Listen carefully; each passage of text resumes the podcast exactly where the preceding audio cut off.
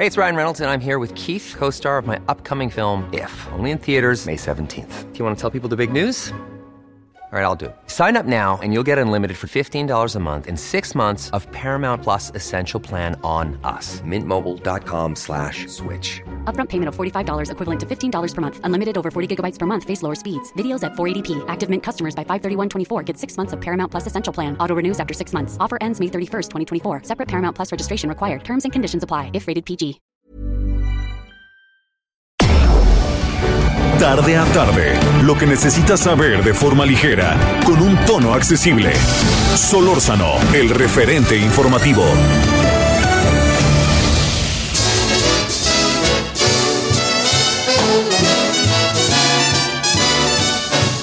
You better watch out, you better not cry, better not pout, I'm telling you why. Santa Claus is coming to town. He's making a list and checking it twice, gonna find out who's naughty and nice. Santa Claus is coming to town. He sees you when you're sleeping.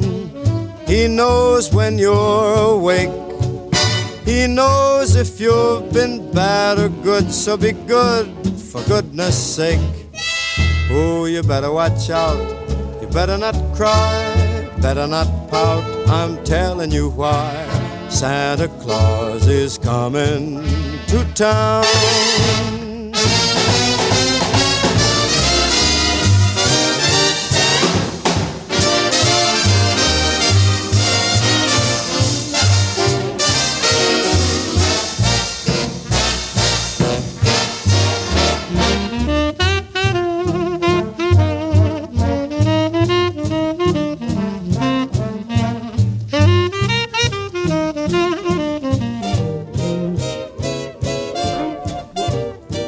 Pues ahí lo dejamos con Frank Sinatra y Santa Claus y no sé qué. Pues digo, es para ponerse al tanto, ¿no? Porque he venido oyendo estaciones de radio y todas están en lo mismo. Dije, pues no, voy a desentonar, nomás faltaba. Bueno, estamos saludándole con enorme gusto en este 23 de diciembre del 2020, del 2020, eh, a las 16 con 2 en la hora del centro. Y bueno, pues eh, eh, digamos en el, en el previo a, a la Navidad, a la Nochebuena y Navidad. Pero le voy a decir algo, este, no pare el tránsito. Por más que el presidente diga, este, gracias, me están haciendo caso, pues yo creo, señor presidente, que no le están haciendo caso. No le estamos. Claro, yo puedo justificar que yo vengo aquí a trabajar, pero pues usted podrá justificar, yo tengo que ir a una cosa, tengo que ir a todos, tendremos nuestras razones y tendremos a lo mejor que ser como más, más radicales en las medidas, eh, di- digamos, si estamos en la circunstancia en la que estamos. Y luego fíjese que ayer, hablando con Arturo Ederly, que al rato lo vamos a poner, pues de plano dijo, ¿sabe qué? Así me dijo, ¿sabes qué? La verdad, The New York Times no mintió, ni tantito, ni un ápice, dijo la verdad, en función de la información que tenía, y es la información del gobierno, así de fácil. Bueno, eh, a ver, eh, primero va- vamos este, como armándonos.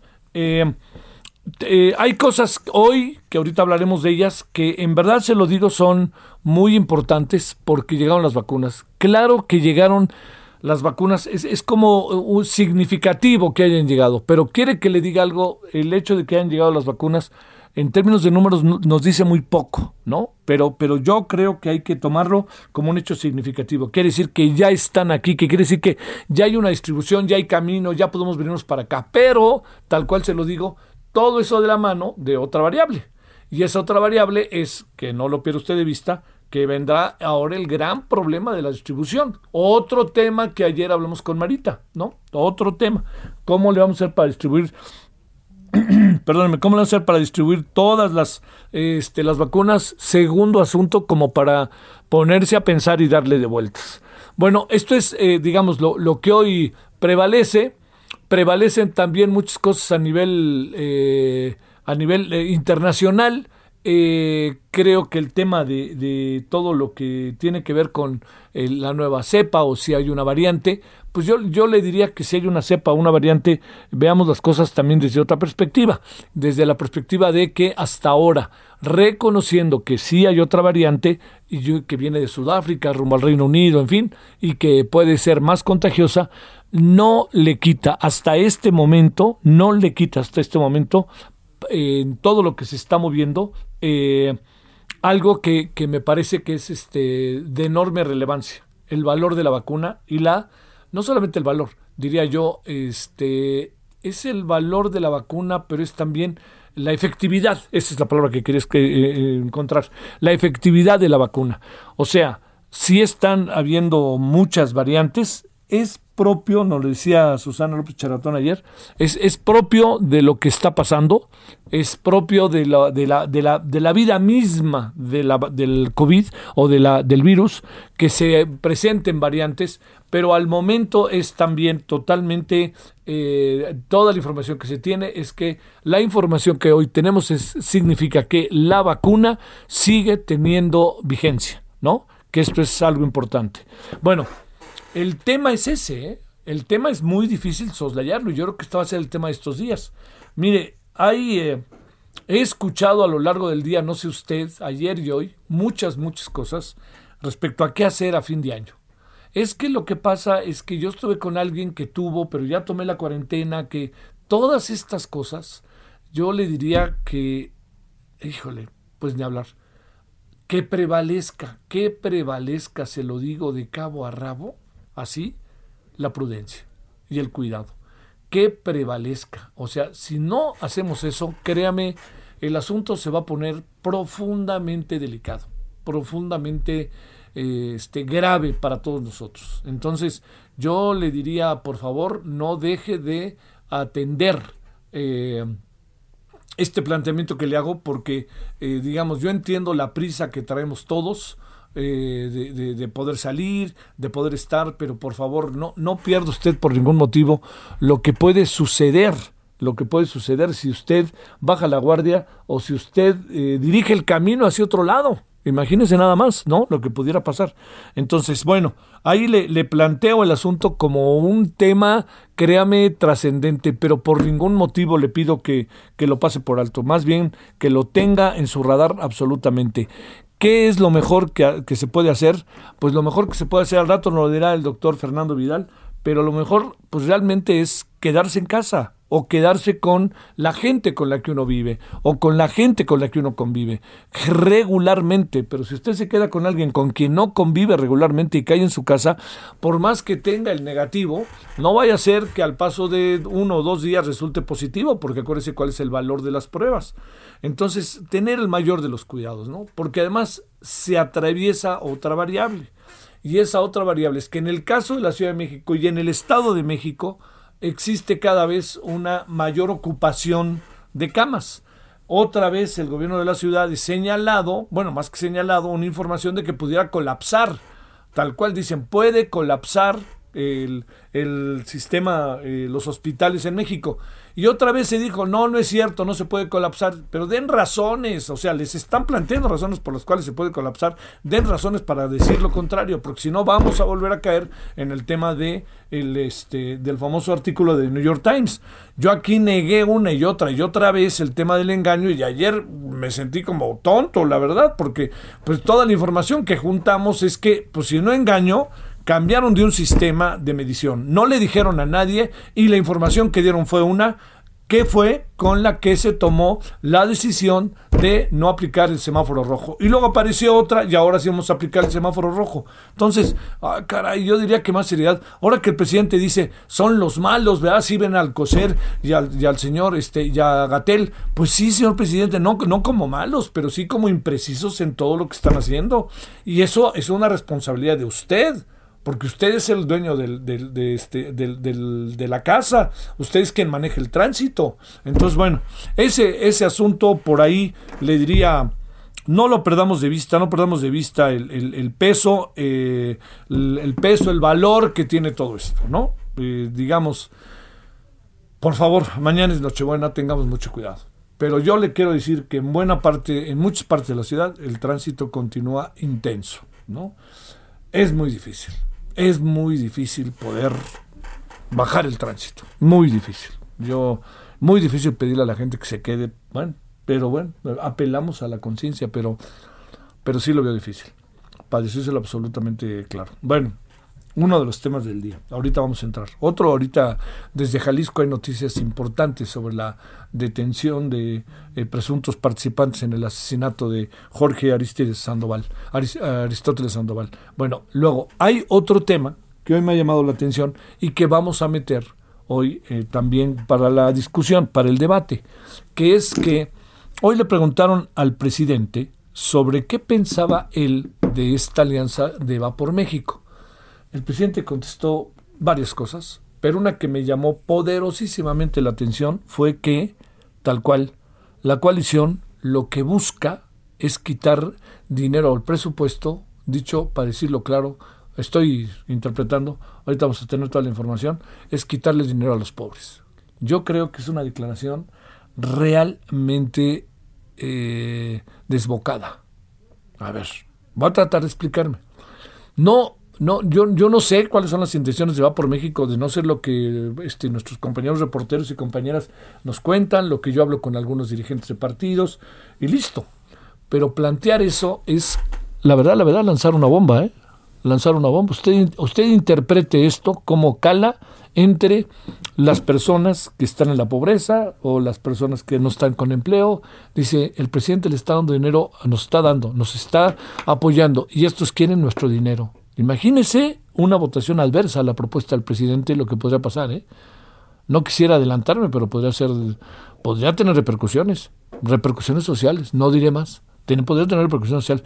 Yo creo que la crítica debió, porque el presidente tiene elementos para la crítica, muchos, pero debió haber ido por otro lado, no por el lado que el presidente la lanzó, porque así realmente fue una especie de declaración auténticamente de ataque contra este contra el eh, contra la esto va por México. La verdad ¿eh? yo creo que no fue la mejor de las declaraciones en términos incluso de, atemperar ánimos no pero más bien eso no cabe en la cabeza me da la impresión del presidente.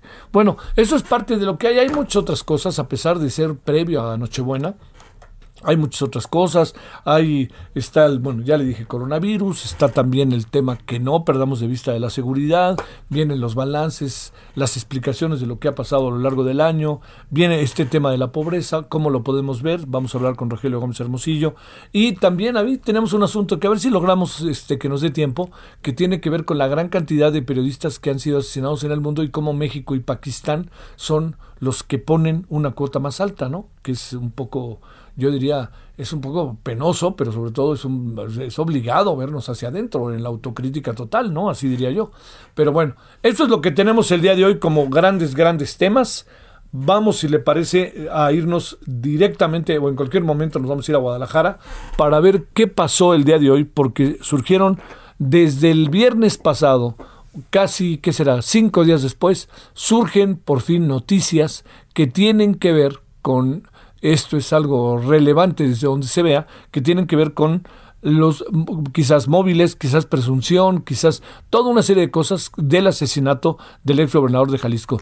Hay ya por lo menos una persona detenida y hay varias personas que están siendo ya perseguidas o que ya están en la mira, en el radar de las autoridades de las que se presume pudieron haber participado en este atentado. Entonces, como usted alcanza a apreciar, hay mucho, a pesar de ser 23 de diciembre, hay mucha tela de dónde cortar.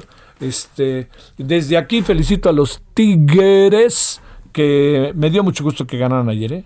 A mí, a diferencia de otros, sí me da mucho gusto que ganaran ayer. Y bueno, y también este, algo que, que me parece importante es que ya, ya habló Miguel Herrera, ¿eh? Y ya dijo, viéndolo bien, fue un pretexto lo que pasó extra cancha. Así que ya veremos ahí qué es lo que pasa en ese, en ese equipo. Bueno, vámonos a las 16 con 13 en la hora del centro. Buenas tardes y nos vamos a ir a Jalisco. Solórzano, el referente informativo.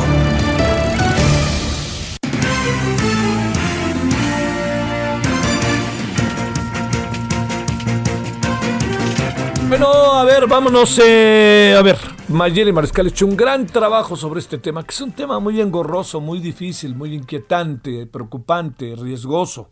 A ver, vámonos todo contigo, mi queridísima Mayeli. Parece que empiezan a pasar cosas, ¿no? Así es, Javier. Buenas tardes, buenas tardes a todo el auditorio. Ya en rueda de prensa hace unos una hora escasa, el Gabinete de Seguridad informó sobre los avances de estas investigaciones que se siguen para esclarecer el asesinato del exgobernador Jorge Aristóteles Sandoval en donde informó que se logró recuperar un video de la plaza, además de que ya se cuenta también con foto de los presuntos autores materiales y hay una persona ya a disposición del Ministerio Público que en estos momentos pues aún está eh, justamente eh, con las 48 horas de ley y por eso no se da a conocer tampoco su identidad. Sin embargo, también el fiscal Gerardo Octavio Solís Gómez eh, mencionó que ya se encuentran preparando otras órdenes de aprehensión que podrían eh, pues ejecutarse perdón, en las próximas horas. Eh, también se confirma que se realizó la noche del martes y madrugada de este miércoles un cateo este, eh, pues extraoficialmente se sabe que es en el condominio Icon, lugar en donde el exgobernador tiene eh, pues un departamento.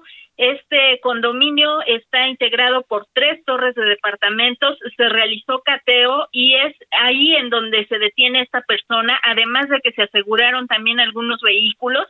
Esto, eh, repito, de manera extraoficial, no se dio a conocer en la rueda de prensa mayor información justamente por las investigaciones y también eh, pues se presume que José Manuel Sánchez Cruz, el socio de la empresa dueña del bar Distrito 5, en donde justamente fue eh, asesinado Aristóteles Sandoval, solicitó ya un amparo indirecto para evitar su detención y una eh, pues orden de aprehensión que presuntamente iría dirigida hacia él.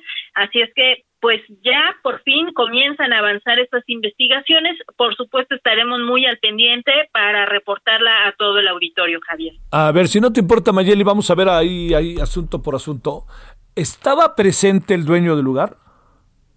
No, el dueño del lugar no estaba presente, sin embargo, extraoficialmente, repito, se sabe que ya solicitó este amparo y el fiscal el día de hoy en la rueda de prensa mencionó que hay otras órdenes de aprehensión que estarían eh, pues próximas en las próximas horas a ejecutarse, cumplimentarse y presumiblemente una de ellas iría dirigido al dueño de este bar. ¿Hay alguna idea de quién borró las pruebas? ¿Quién rápidamente sacó la jerga, el jabón y las escobas para limpiar? De eso todavía no hay información, solamente se sabe que el video que ahora se confirma ya está en poder de la fiscalía, se localizó en la plaza, la plaza en donde se encuentra este bar y que pues eh, también se estaban realizando algunos cateos en otros restaurantes y otros lugares que están dentro de esta plaza.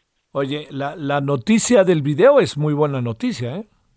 Así es, y también pues que se haya eh, dado ya con fotografías o bueno, ya se tengan fotografías de los presuntos autores materiales, esto ya es un gran avance también. Ahora, las, eh, a ver, eh, cosas que has estado revisando, Mayeli, ¿cuántas personas pudieron haber participado en el atentado? ¿Ya se tiene una idea o no?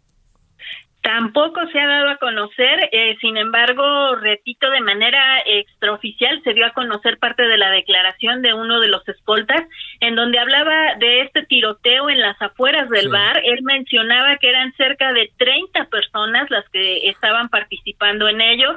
La fiscalía se ha manejado de 8 a 10 personas los que presuntamente estuvieron involucrados, así es que, eh, pues, oficialmente no hay un número determinado hasta estos momentos. A ver, parezco Ministerio Público, mi querida Mayeli. Este, ya tienes, ya se sabe quién estaba sentado con el gobernador a la ex gobernador a la mesa.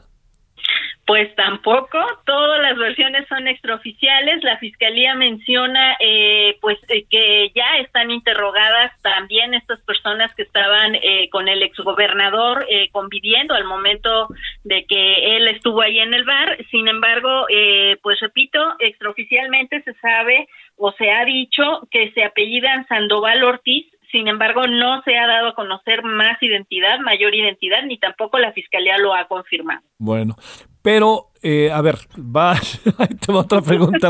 Aguántame, Mayeli, pues quién te manda estar ahí y hacer bien las cosas. Este, a ver, ¿qué pasó? Sabemos eh, las personas que estaban con él, eh, si son cercanas a él o hay alguna presunción que pudieron haber tenido que ver con lo que pasó o de eso vamos otra vez, no se sabe nada, Mayeli. No se sabe nada, todavía las pues sí. investigaciones están en ese punto que todavía no se da eh, pues a conocer eh, tantos detalles. Bueno, a ver una más. La persona detenida, ¿hay algún dato que pudiéramos saber sobre eh, la persona? ¿Es, es de género masculino, femenino? ¿Quién es? Es un hombre y no se dio a conocer identidad porque todavía no han pasado las 48 horas de ley, se estarían cumplimentando hasta el día de mañana por la tarde, en donde pues ya el Ministerio Público podría eh, vincularlo al caso y entonces ya proceder eh, quizá ya con una probable identificación por parte de la Fiscalía que se hiciera pública esta identidad. Ah, Va la última, ahora sí, te lo juro, Mayeli. ¿Va a ser campeón el Guadalajara o no? no es cierto. Esperemos que sí. No, a ver, ahí va la última, Mayeli. Este, en el caso del video, ¿hay información de que lo vaya a conocer la opinión pública? Pues eh, hasta estos momentos no, solamente se dijo que se está analizando. Bueno, ahora sí, ahí te dejo y muchas gracias, Mayeli. Muy buenas tardes. Hasta luego, excelente tarde a todos. Para ti, felicidades. Gracias, Mayeli. Bueno, vámonos a las 16.20 en hora del centro. Ahora cuéntanos, Francisco Nieto, muchas cosas dijo el presidente y algunas que son como detonadores de, de, de, de, de reacciones sociales, como esto de los pobres. A ver, va la agenda del presidente de esta mañana. Adelante. ¿Qué tal, Javier? Muy buenas tardes. Pues la mañanera de hoy inició con el anuncio del presidente López Obrador respecto a que este 24 de diciembre comenzará el plan de vacunación y se aplicará en los hospitales que atienden a pacientes con COVID-19. Mientras esto sucede, es decir, durante todo este día, pues este primer lote, explicó el presidente, será resguardado por las Fuerzas Armadas, quienes ya se lo llevaron a las instalaciones de la Sedena al sur de la Ciudad de México, en la alcaldía de Tlalpan. El presidente adelantó que parte del plan de vacunación es que también se han contemplado otros hospitales que no estén solamente en la Ciudad de México o en Saltillo, por lo que se podría contemplar extender la vacunación a Hidalgo o a y a Monterrey. Y bueno, Javier, el presidente volvió a referirse a las elecciones del próximo año. Dijo que la coalición electoral del PRI-PAN-PRD tiene como propósito central obtener curules en la Cámara de Diputados para quitarle el presupuesto a los pobres consideró que es natural y, obvio que se reagrupen porque ellos representan el antiguo régimen, ellos mandaron, dijo el presidente, en los últimos 40 años y lo hicieron asociados simulando que eran distintos, pero ya se quitaron las máscaras y ahora hasta ya se abrazan. Agregó que es una alianza que busca defender los privilegios y el periodo neoliberal con el propósito de que regrese el régimen antipopular, corrupto y de privilegios. Y bueno, pues dijo que esta alianza no soporta que haya becas pensiones para adultos mayores y que se hable de la atención médica y de los medicamentos gratuitos, pues ellos promovieron la privatización de la educación y de la salud. Y bueno, pues dijo que va a ser una elección interesante, que es más, que se va a tratar de que sea más de lo mismo, que haya un retroceso o que siga adelante la 4T y dijo que luego eh, que le da mucho orgullo que a dos años de su gobierno se unan los conservadores para detener el, el proceso de transformación, lo que significa que sí, que sí hay cambios en estos dos años. Pues eso fue lo que dijo el presidente el día de hoy, fue lo más importante de la mañanera, Javier. Parece una declaración muy fuerte esta de quieren quitarle el dinero a los pobres, ¿no? O sea, porque es un grito de guerra eh, para que los pobres estén, los más desprotegidos del país estén a las vivas, ¿no? O algo así me parece. Claro que sí, incluso puso en segundo tema o en segundo nivel las gubernaturas, las alcaldías o los congresos estatales, explicó que el meollo, el meollo del asunto es pues que lleguen a San Lázaro a quitarle la mayoría morena que ahorita la tiene, eh, pues para modificar los presupuestos y para quedarse con ellos y pues para que puedan los próximos años pues determinar el destino de los recursos federales del país. Entonces el presidente pues le pone el acento aquí a lo que sucederá en San Lázaro. Bueno, bueno, bueno. La verdad que es un asunto que se puede hacer delicado, pero bueno, está, cuando digo pero bueno, no es que me pase de largo, sino pues veremos qué acaba sucediendo, porque me da la impresión, Francisco, que estas alianzas, este hablar del PRIAN PRD, etcétera, si es algo que al presidente le inquiete por lo que puede significar en un proceso electoral, ¿no? Claro, y le, le inquieta que sí, que efectivamente pues no tengan mayoría y que sí el en los próximos años, al final de la pues de este gobierno, pues las decisiones del presupuesto, pues no las tome el gobierno, si las tome la oposición. Esa es la verdadera preocupación del presidente López Obrador. Y si da vuelta esto es porque la gente quiere que dé vuelta y ahí sin hablar. Gracias, mi querido Francisco. Buenas tardes. Sale. Bueno, vámonos a la pausa. Hoy en la noche va a estar con nosotros Marta Delgado para hablar de las vacunas. Va a estar en el estudio, vamos a platicar largamente con ella para que nos diga exactamente cuál es todo el proceso, cuándo llegan las otras vacunas, cómo le van a hacer para una parte de la distribución, porque no perdamos de vista que la canciller ha jugado un papel muy, muy relevante en todo esto. Bueno, vamos a la pausa y gracias que nos acompañen.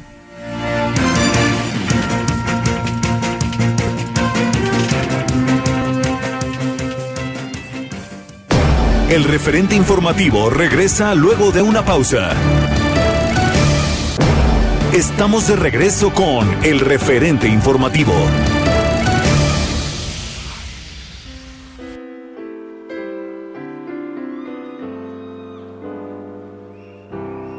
Have yourself a merry little Christmas. Let your hearts be light. From now on, our troubles will be out of sight.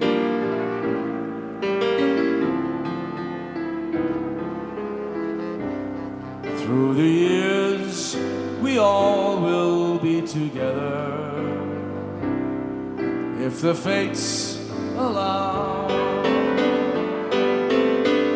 Until then, we'll have to meddle through somehow. Here we are, as in olden days, happy golden days of yore. Faithful friends who are dear to us gather near to us once more.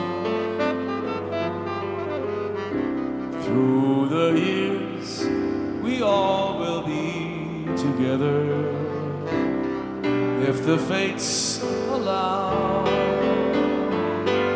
Y andamos, este, agradeciéndole que siga con nosotros en este previo a la Nochebuena. Eh, este, eh, cuando he visto ahí en Sky que hay un canal o dos canales de televisión que las 24 horas del día pasan películas de Navidad, ¿no? Algunas, perdone, más malas no pueden ser. La verdad, melosas. No, no, no, dice uno, pero ¿en qué mundo viven, Dios santo? Pero hay otras que son muy divertidas. Yo le voy a confesar que soy de los que se divierte mucho con mi pobre angelito. Muchísimo me divierto.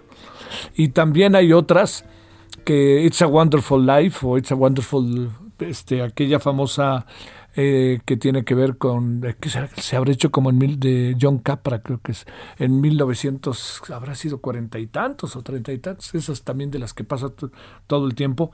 Y hay otras pues que son más este, convencionales, pero hay, de que hay películas de Navidad divertidas, las hay, así las hay. Y no hablo solamente de estas dos, sino de muchas otras.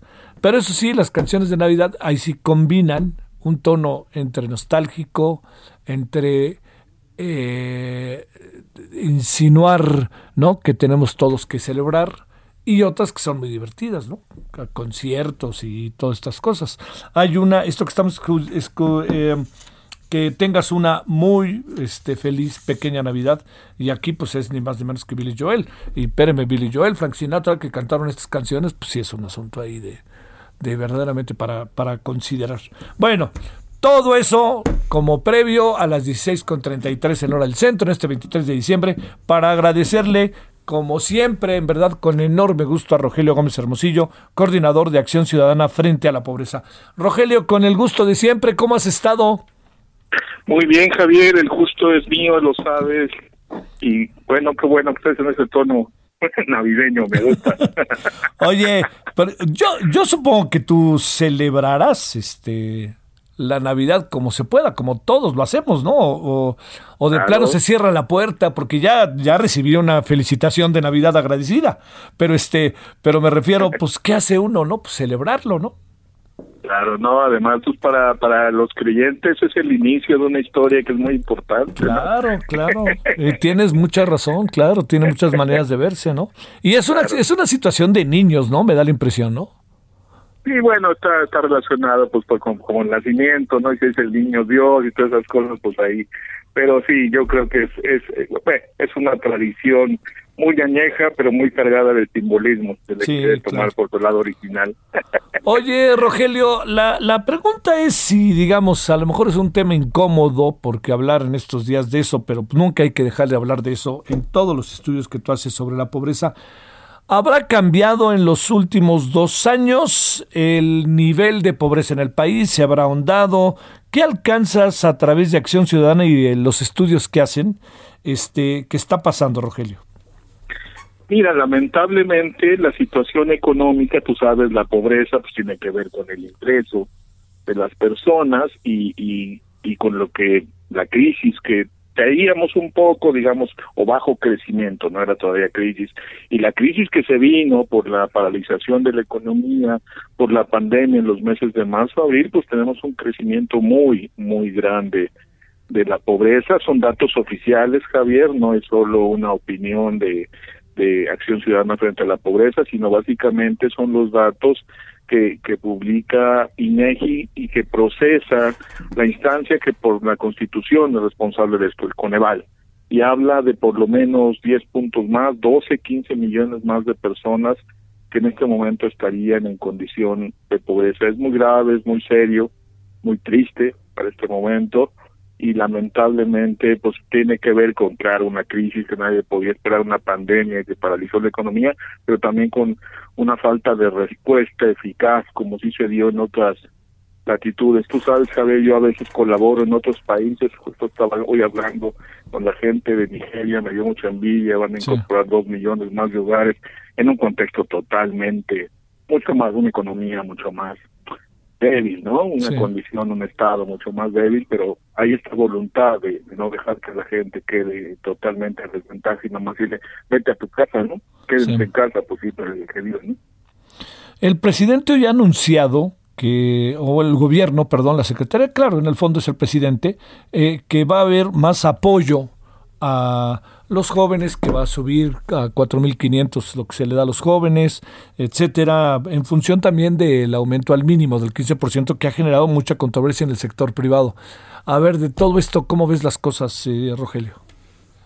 Mira, el asunto de los programas sociales hay que analizarlo eh, en su justa dimensión. La verdad es que dependiendo de qué estemos hablando, mencionabas el, el apoyo a jóvenes, pues puede ser una cantidad importante, pero digamos es solamente para un grupo muy limitado de la población, que ya de por sí, por definición el programa Javier, Jóvenes Construyendo el Futuro, estaba dedicado a jóvenes que no tenían trabajo, así, así nació, esa es su regla de operación, está bien, es lógico, porque es la idea de becarlos máximo durante un año para que eh, tengan una práctica laboral, que por cierto ahorita no veo cómo se puede hacer, para que eh, consigan un trabajo cual lo cual tampoco está muy garantizado, pero como apoyo pues es una cosa que puede funcionar, la verdad es que serían estos jóvenes los únicos que tendrían ahí un, una condición de un respaldo más o menos significativo, porque ciertamente la cantidad original, la que están dando ahorita, 3.600 pesos, pues es más que una canasta básica para, para una persona.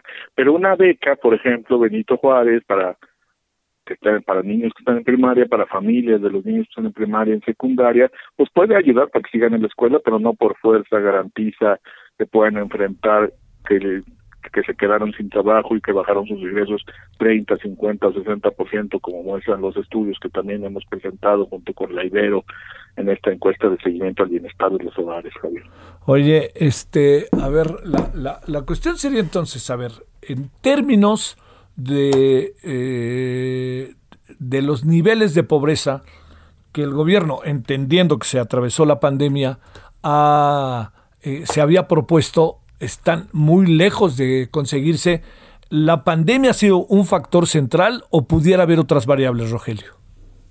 Mira, el bajo crecimiento económico cuenta por el lado negativo, obviamente, el crecimiento del salario mínimo ayudó porque justamente mejoran los ingresos de los que de los que perciben menos menos ingresos. Las las estadísticas que nosotros en el Observatorio de Trabajo Digno de Frente a la Pobreza hemos venido dando a conocer mostraban claramente al inicio de 2019 que fue el primer aumento del salario mínimo y a inicio de 2020 que fue el segundo claramente se veía una ligera caída notoria, pues, pero ligera también, pues digo, no mucha gente gana eso, en, en la pobreza, lo que se llama la pobreza laboral, que es básicamente una medida que considera solo el ingreso laboral. Ya cuando se mide la pobreza cada dos años, Javier, se considera todo el ingreso, ¿no? También las transferencias, las remesas, en fin, una serie de cosas. Esto solo considera, es una medición un poco menos sofisticada, pero muy útil porque es cada tres meses. Y esa es la que muestra que creció la pobreza. Entonces, claramente está muy lejos, Javier, de lo que se aspiraba. Es muy triste para un gobierno que decidió que, quería poner a los pobres primero, pero no, no, no queda muy claro y no queda muy clara la razón. A mí me parece que eso es quizá lo más lo más grave, porque si se dice que es porque ya tienen apoyo, pues sí, pero no, y toda la gente que se queda sin trabajo no por fuerza está en los programas sociales. O sea, no, no corresponde, no sé si me explico. Ciertamente hay gente, adultos mayores que están recibiendo una pensión mayor a la que recibían antes, hay estos jóvenes que están recibiendo estos apoyos, pero que son 600 mil, hay estas becas que ya había antes, pero también se incrementó el número, ya llega como 9 millones, antes eran como 6, o sea, sí hay incrementos, pero son limitados para los 13 millones de trabajos que perdieron en, en, en la pandemia, en mayo, en junio, y que y para la caída de ingresos, porque quien se quedó con trabajo, Javier, dicen los datos, eh, pero le redujeron los ingresos, o sea, no los que pierden trabajo pierden todo, pero hay unos que no pierden trabajo, pero sí pierden ingresos, entonces el golpe pesa muchísimo, eso. mucha gente, por eso son como 15 millones más de personas que pueden estar en pobreza en este momento. Sí. Y que es ahorita cuando se está tomando la medición. Pero ya debe haber terminado, la verdad es que no sé cómo va a ir el INEGI, pero estas eran las fechas, o sea, se va a reflejar en los datos que va a dar a conocer con Eval, pero hasta agosto. Hasta, agosto de 2021. Oye, eh, y luego vino esta declaración, no sé si, si la hayas seguido, de la mañanera, en donde dijo lo que quieren es quitarle el presupuesto a los pobres, dijo el, el presidente en referencia al Va por México. Por más críticas que merezca esta alianza, yo creo que están en su derecho, después veremos otras cosas, pero la, la declaración suena fuerte, ¿no? Porque este pues también polariza aún más y sobre todo sí es una pues es parte del proceso electoral. Es lamentable que el presidente sea el protagonista del proceso electoral. Él criticó mucho a los presidentes anteriores y tenía la razón cuando lo hacía cuando criticaba acá al presidente Fox o, a, o sobre todo a Calderón de estar inmiscuidos en el proceso electoral y que ahora él encabece digamos ese proceso. Yo creo que eso es lamentable porque además sabes esta visión de que los programas sociales dependen de él sí es muy de este gobierno y eso eso eso es un paso muy es como no es uno es como muchos pasos atrás. Siempre ha habido estos rejuegos de manipulación de programas que no funcionan lamentablemente en nuestro país. Muchas veces los programas en realidad ciertamente se usan más con fines electorales que sociales pero este gobierno parece ser el que más más alcance y con mucha más cobertura y encabezado por el mismo presidente. Yo creo que es, es una acción lamentable porque sabes al final, si nos vamos a lo básico, los programas sociales en el fondo son instrumentos para el ejercicio de derechos. Es, para eso es un programa social, por ejemplo, una beca. Sí, claro, claro. Eso es, un, es para el ejercicio del derecho a la educación. Es un instrumento, digamos, es una herramienta, un apoyo para que personas que por su condición de ingreso podrían tener en riesgo mantenerse en la escuela, pues puedan seguir haciendo. Entonces, lo que está de fondo es, es justo el enfoque de derechos y esta es la visión más progresista a nivel internacional sobre los derechos, es la visión que se tenía en el en el Uruguay de, de Tabaré y de Mújica, en el Brasil, en el Brasil de Lula y de Vilma, o sea, la visión avanzada es los los programas son para construir derechos, para construir pisos de igualdad de derechos. Evidentemente, eso puede tener un, un ¿cómo decir?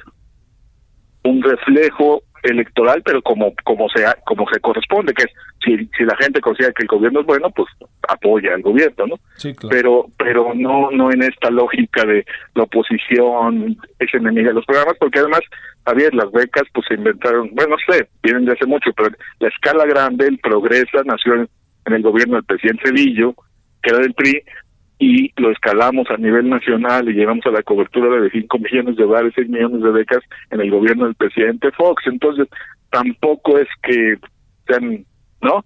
Que sea un, un- una criatura, un producto, un, un- algo que, que se haya creado solo en este gobierno y obviamente pues, son recursos que se pagan como como lo decíamos en aquel tiempo Javier yo lo decía como funcionario Sí. son recursos que vienen de los impuestos de todos los mexicanos nadie se los puede condicionar no pertenecen a ningún partido lo dije como funcionario de gobierno lo puedo decir con mucha libertad también como activista de la sociedad civil Claro. Este, eh, bueno, ya, ya se se verá para no adelantar ni hacer muchas este, interpretaciones más de las que hoy están ya sobre la mesa, de que esta organización lo que quisiera sería quitarle el presupuesto a los pobres. Me, me- me suena un poco difícil. Podría ver otras razones muy críticas, pero no encuentro eso exactamente. Pero entiendo que, pues no, como pues tú, sí, entiendo, como bien dices, ¿no, Rogelio? Pues también es época electoral, ¿no? Claro, es una narrativa como muy, muy, muy. Antes todo estaba mal, el único que apoya a los pobres es este gobierno, lo cual los datos pues no lo, no lo respaldan. No, no está, ni la apoya tanto, ni está funcionando tanto, y lamentablemente, dado el contexto, ahí hay que decirlo, puede que haya más pobreza que, que en todo lo que había pasado en los últimos años desde que se mide, por lo menos. Y eso, pues sí es muy serio. Bueno, oye, este, eh, no pinta bien el tema, ¿no? Eh, respecto a la pobreza en el año que entra, ¿no? No, porque la, la recuperación es lenta. Este, lo, todo, todos los empleos, todos los ingresos que se cayeron se están recuperando de manera muy lenta.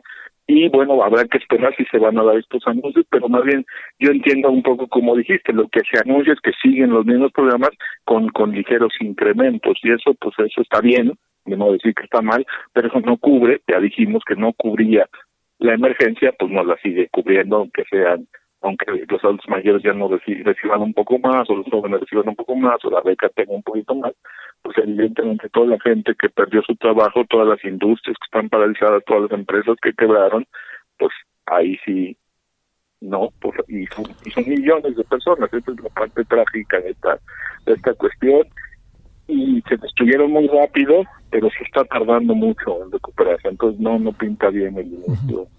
Me parece un poco este manejo de expectativas, ¿no? Todos están esperando la vacuna y, y todo el mundo esperando cuando llegan 2.000. Así es un poco el asunto, ¿no? Sí. Necesitamos, necesitamos nomás 80 millones, entonces para, ahí vamos. Bueno, No quiero cambiar de tema, nada más digo, es esa misma lógica, es esa misma lógica, Sí, sí, ese tema yo no lo manejo. Sí, Pero es esa misma lógica, ¿no? sí, pues sí. Con- Con 2.000 puedo mantener mucha gente, a 80 millones esperando que sí, va a llegar en algún momento. Bueno, oye, Rogelio, pues que tengas buenos días estos días. Igual, Javier, que la pases muy bien, que puedas descansar en algún momento. Ándale, tú también y te mando en verdad un gran abrazo de Navidad y Año Nuevo. Gracias, Rogelio, como siempre. ¿eh? Gracias, muy buenas tardes. Hasta luego. Ahí tiene usted una visión sobre el tema pobreza, ¿no? No quisimos meternos en lo otro porque la declaración del presidente, un, un, un tuitero me dice que soy un amarguetas. es la primera vez que escucho que me digan amarguetas. Así que yo, le agradezco. Este, bueno, pero no soy amarguetas. Yo creo que lo que hay que hacer es este abrir el debate a todos los temas, por supuesto. A mí lo que me importa son las reflexiones este, continuas, ¿no?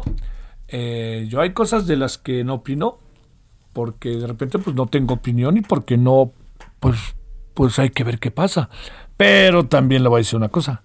Yo tengo muy claro hacia dónde voy, qué pienso, por quién voto, este, cuáles son mis tendencias políticas, pero tampoco me parece que tenga mucho sentido eh, eh, imbuir así gratuitamente a la audiencia de ello, ¿no? Pues la audiencia sabe muy bien de qué se trata todo esto y supongo que también por eso nos escuchan. Bueno, este, a ver, espérame, nada más le iba a decir eh, una cosa. eh, oiga, como sea, es buena noticia, muy buena noticia la llegada de las vacunas. Yo ya dije, y lo vuelvo a decir, la llegada de las vacunas eh, son muy pocas, sí, ¿no? Como decía Jorge Israel Hernández, me causó mucha gracia, dice, si le aplican las vacunas que llegaron a los que fueron a recibir las vacunas, se acaban, ¿no?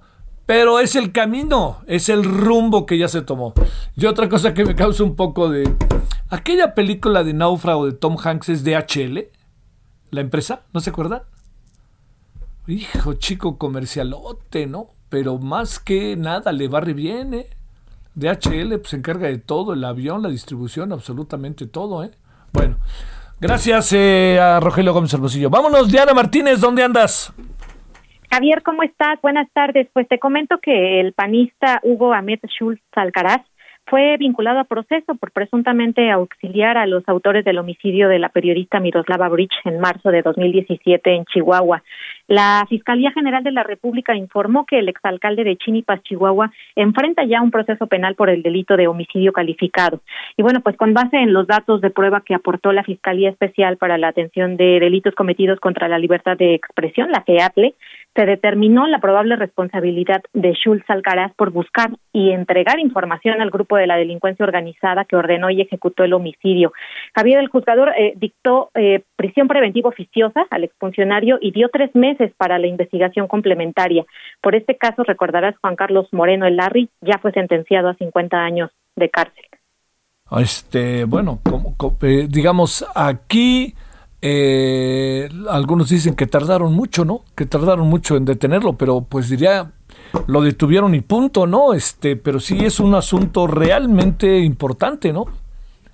Así es, todavía eh, estamos al pendiente de si se llega realmente a juicio oral, ¿no? Ahorita es una vinculación a proceso, todavía hay un plazo para investigación complementaria y posteriormente vendría la, la, etapa intermedia, ya la de la de juicio oral. Por lo pronto también la organización Propuesta Cívica emitió un comunicado en donde pues está solicitando que el mecanismo de protección para personas defensoras de derechos humanos y periodistas pues realicen las acciones necesarias para hacer asegurar la integridad de la familia de la periodista, Javier.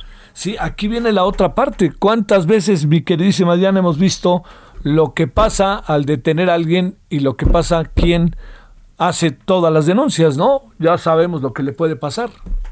Así es. Sale. Bueno, Diana, te mando saludos. Buenas tardes, Javier. Gracias, buenas tardes. 16 con 51 en la hora del centro.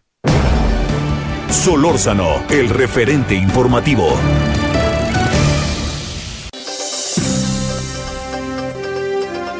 Estamos de vuelta. Eh, ¿Sabe qué vamos a tener hoy en la noche? Eh, vamos a hablar, ya le decía yo con Marta Delgado. Marta Delgado va a estar con nosotros aquí en el estudio. Marta, le agradezco muchísimo que esté esta noche aquí con, nosotros a, a las 9.15 más o menos estará con nosotros en Heraldo Televisión. Eh, vamos también a abordar otros asuntos. Eh, ahorita le doy cuenta de ellos para que vayamos este para antes de que sea la, pausa. A ver, vámonos este rápidamente, si te parece Nayeli Cortés, tenemos un minuto y medio. Adelante, Nayeli. ¿Cómo estás, Javier? Pues sí, se está tambaleando la alianza de Morena con el Partido del Trabajo, aunque el Partido Verde está firme.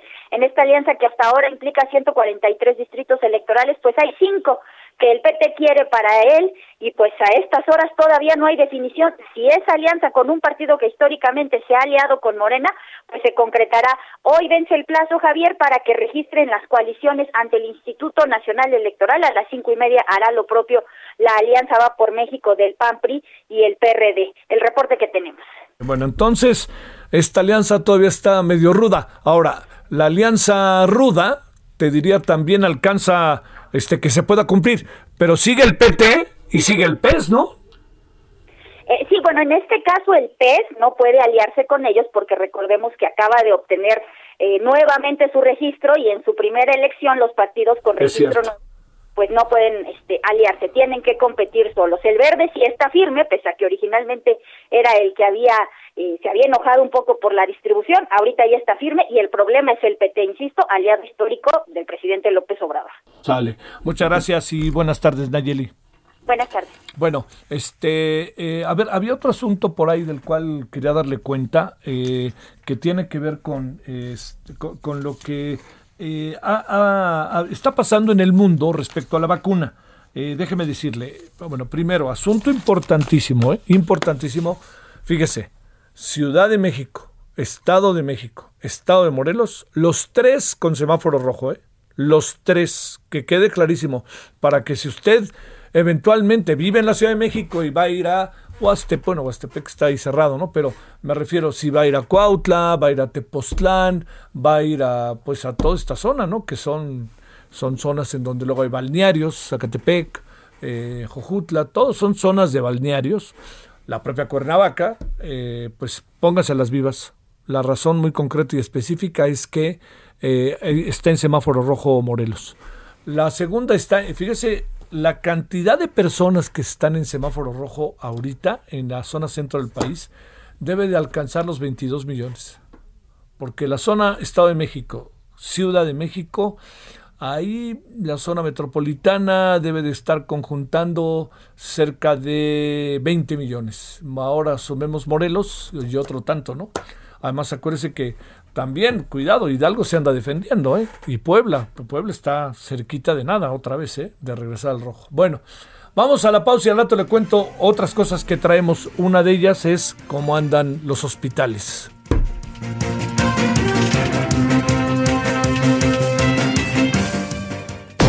El referente informativo regresa luego de una pausa. Tarde a tarde, lo que necesitas saber de forma ligera, con un tono accesible. Solórzano, el referente informativo.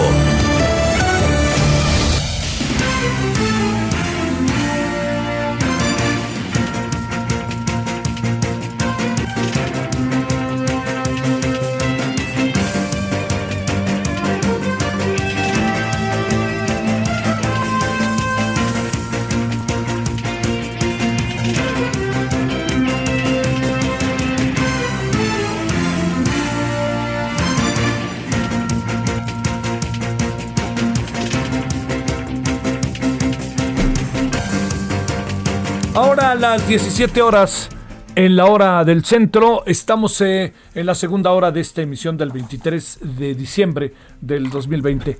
Eh, mire, eh, digamos, entiendo yo y como todos entendemos que llega el fin de año y hay balances, resúmenes, y yo diría que no solamente balances y resúmenes, sino también las fechas ayudan a hacer un alto en el camino y ese alto en el camino lo que nos permite es revisar eh, lo que se ha hecho en un periodo de tiempo. Los seres humanos consideramos años, consideramos días, semanas, meses, quincenas, mensualidades, bimestrales, trimestrales, eh, semestrales, así como referencias de tiempo para hacer como altos en el camino con o para medir las cosas. Eh, ¿Qué ha pasado en este noviembre? Y si lo sumamos este noviembre de 2020 junto con todo el año y lo que se tiene hasta ahora respecto a los delitos eh, sociofamiliares, bueno, le hemos pedido a Santiago Roel que sistemáticamente están midiendo todos estos eh, estas variantes. Él es fundador del Semáforo Delictivo Nacional y especialista en temas de seguridad pública. De nuevo, Santiago, ¿cómo has estado? Muy buenas tardes. Hola Javier, te saludo con mucho gusto, a tus órdenes. Todo bien acá. A ver, este, la pregunta inicial es, eh, ¿podemos hacer una eh, prospectiva con teniendo noviembre de lo que ha pasado todo el año? Empezamos solo por noviembre, sumamos el año y lo juntamos con noviembre. ¿Qué presumes que va a pasar con diciembre? Ese sería el planteamiento, Santiago. Sí, en delitos sociofamiliares, ese es el tema en el que quieres focalizar, ¿verdad? Exactamente. Mira, hay que explicarle al auditorio primero qué son los delitos sociofamiliares. Son delitos que no son, digamos, tan policíacos, son los que se dan por motivos o razones sociales dentro del hogar, dentro de la colonia. Este, son, nosotros clasificamos cuatro, que son lesiones dolosas, violación, violencia familiar y dentro de la violencia, o como un apartado de la violencia familiar, el feminicidio. En cuanto al primero, lesiones dolosas, el mes de...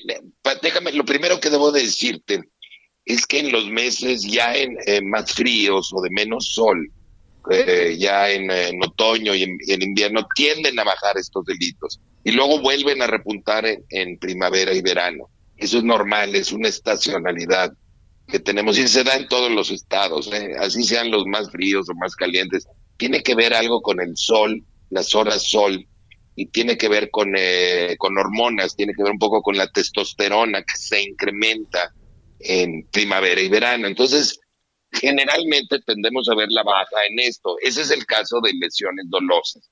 Lesiones dolosas nos aparecen amarillo en noviembre, son los datos que tenemos hasta noviembre. Eh, amarillo quiere decir un poquito abajo de la media histórica mensual. Y todo el año ha estado ligeramente abajo. Empezó igual que el año pasado, enero, febrero y marzo fueron, yo te diría que casi idénticos al año anterior. Pero entra la pandemia, entra el confinamiento, eh, con mayor eh, énfasis en algunos estados que otros, en fin, y se ve un bajón interesante en la gráfica en abril, mayo, junio, y luego repunta en julio, pero no llega a los niveles del año pasado. Entonces tenemos una reducción del 14 por lesiones. ¿Qué son las lesiones? Pues son las riñas que se dan generalmente entre hombres jóvenes en colonias eh, marginadas o en barrios marginados, no necesariamente o no exclusivamente, pero el 80% de, de este delito se da en esas colonias marginadas. Y la manera de atenderlo es con deportes, con, con eventos culturales, con eh, oportunidades de trabajo, de estudio, etcétera, con arreglo de parques y obviamente con una labor por parte de las direcciones de juventud de estos eh, municipios o, este eh, estados, ¿no? Eh, esas lesiones, no me preocupa mucho, el confinamiento ha ayudado, pero violación, aunque presenta una ligera baja en el año, eh, se debe a que abril, mayo y junio, o abril y mayo, bajó, pero venía muy alto en el año, baja, se, se ubica del rojo, baja los amarillos, pero ya a partir de junio vuelve a los rojos y vuelve a los niveles del año anterior.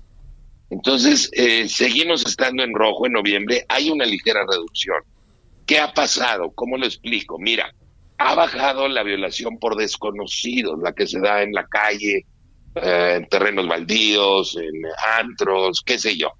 Pero la que nos ha incrementado y me preocupa mucho, y qué bueno que hacemos este programa, es la violación que se da contra menores de edad en la casa. Y, y los agresores son conocidos, o familiares muy cercanos.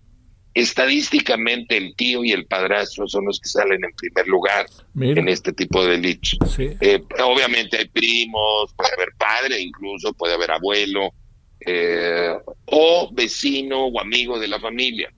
Esa es la que nos ha subido este año por el confinamiento. Y se puede prevenir de una manera muy fácil. Hay que estar muy atentos los padres de familia, sobre todo las mamás, que son las que son más inteligentes en esto, en cuidar a los hijos, en no confiarlos a, extraños o no. El exceso de confianza siempre presenta un riesgo en, en este caso. Eh, eh, son niños y niñas antes de la pubertad y ya en la pubertad generalmente ves en las gráficas mujeres eh, agredidas ahí te voy a incluir al novio o el exnovio, ¿no? Cuando hay estas relaciones también se da la violación. Entonces tenemos que estar muy atentos a esto, muy alerta a los signos, cuáles son los signos, el lenguaje corporal de los niños, a veces no nos lo expresan verbalmente, a veces no lo expresan verbalmente, hay que hacerles caso, hay que notar eh, el cambio de comportamiento eh, cuando entra alguien a la, habitación y el niño se o la niña se siente mal o, o se, hay que hacerle caso a esto y hay que estar muy atento y pedir ayuda en, el, en la primer duda que se tenga. Eh, con respecto a las mujeres jóvenes, bueno, ya de la adolescencia en adelante, pues bueno, a ellas sí les puedo hablar directamente, decir cuidado con estas actitudes raras de parientes o de cercanos a la, a la, a la familia, ¿no? Ese me preocupa mucho, pero es un delito que podemos evitar si hacemos la campaña preventiva correcta. Violencia familiar también empezó muy alta en el año, eh, baja un poco en abril y mayo, pero ha estado en rojo todo el año. Y ahora en noviembre nos baja un poco por la estacionalidad que te comentaba, pero sigue estando en rojo. Y tenemos de hecho un incremento en el año del 4%. Y estas son denuncias. Mucha gente no denuncia estas cosas, ¿no? Eh, entonces, eh, yo te diría, ¿cuáles son las principales causas de la violencia familiar? Bueno, pues el estrés, de estar confinados, la falta de comunicación en eh, matrimonios jóvenes, que es donde se da más este, este fenómeno, matrimonios de los 20, digamos, a los 33 años. Luego hay un repunte por ahí de los 37, pero generalmente la mayor parte es matrimonios jóvenes, pues que están empezando esta vida de casados o de, eh, de unión familiar y que no saben comunicarse bien, que no se expresan bien. Los hombres somos muy torpes a veces para comunicarnos con nosotros mismos, con nuestras emociones. Eh, también un poquito por programación social nos enseñan que no tenemos derecho a estar tristes o ansiosos o, a llorar y, la única emoción negativa que se nos da permiso a expresar es la violencia, la ira, ¿no? Entonces, esa es la manera en que aprendemos a expresar nuestra, eh, toda esa gama de emociones que está detrás y que es mucho más interesante, como puede ser la tristeza o la ansiedad o la desesperanza o qué sé yo. Y hay que aprender a reconocerla y hay que reaprender a expresarla como hombres y hay que comunicarnos con nuestra pareja, decir estoy triste, estoy ansioso, eh, no sé qué me pasa y buscar ayuda. Hay mucha gente que nos puede brindar ayuda, desde obviamente un amigo o una, un familiar, pero hay instancias oficiales, generalmente los municipios, los estados, tienen áreas para recibir este tipo de, de demanda de atención. Hay servicios privados, y hay que saber reconocernos como agresores o como víctimas. Sí. Hay un violentómetro que es muy interesante, las diferentes maneras en que se manifiesta la violencia familiar. Y si me identifico con algunas de estas cosas como agresor, pues hay que acudir a pedir ayuda. Esto se resuelve con comunicación y con apoyo profesional. Oye, Santiago, Dime. Eh, Roel, a ver, la parte, entiendo que la información en muchas ocasiones pudiera parecer por decirlo de alguna manera, eh, pudiera haber mecanismos más adecuados, más sencillos quizá, de poder tener información de los sectores de clase media o sectores, este, eh, de los sectores de, zonas marginadas o lo que definimos como pobreza. Te pregunto, ¿qué pasa en las clases altas de este país? Eh? Pasa lo mismo, pero tienen más oportunidades de buscar ayuda oportunamente.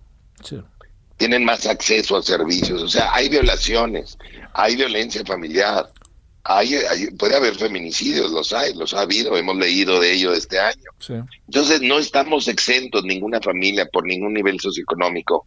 Eh, y te sorprendería saber que no necesariamente el estrés económico tiene que ver con esto, son otros fenómenos. Quizás sufrí violencia familiar de niño y ahora la ejerzo de adulto, fue lo que aprendí, eh, entonces, generalmente las de clase media hacia arriba, pues tienen más oportunidades de buscar apoyo y ayuda, mm. eh, pero están sujetos a los, al mismo estrés que una, que una familia de escasos recursos, quizá con una casa más amplia, quizá con mayores oportunidades, pero si el señor o la señora o, los dos se quedaron sin empleo, si traen estos estreses, eh, a veces traen más estrés por el lado económico porque tienen que demostrar cosas eh, para mantenerse en ese estatus social. Entonces, todos estamos, todos podemos caer en esto. Todos podemos caer en esto. Y un tema muy importante dentro de la violencia familiar es el alcohol.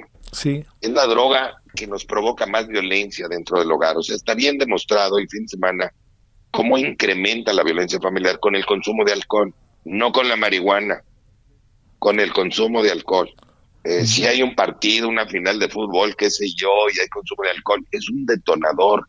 El alcohol es una droga muy violenta que algunos manejan muy bien, pero otros no. Hay otros incluso que son alérgicos al alcohol y no. Y una manera que se demuestra esta alergia es eh, con, con, una mala borrachera, como le llaman, ¿no? o agarra golpes o, empieza a gritar o empieza a agredir gente y, agrede a la familia y agrega, agrede a los, a los vecinos y se hace un camote tremendo por el alcohol.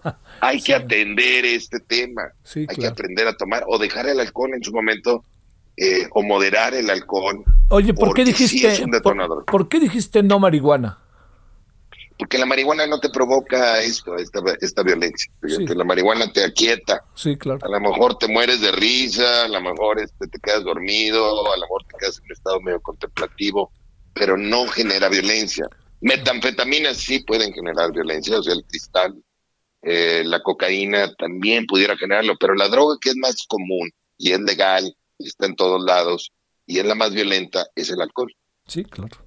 Ahora, podemos tomarla. Yo, yo me tomo una copa de vino al día por prescripción médica para el tema de colesterol. Sí. Ok, pero yo, yo domino. Lo que yo no domino es el cigarro. Yo fumo todo el día.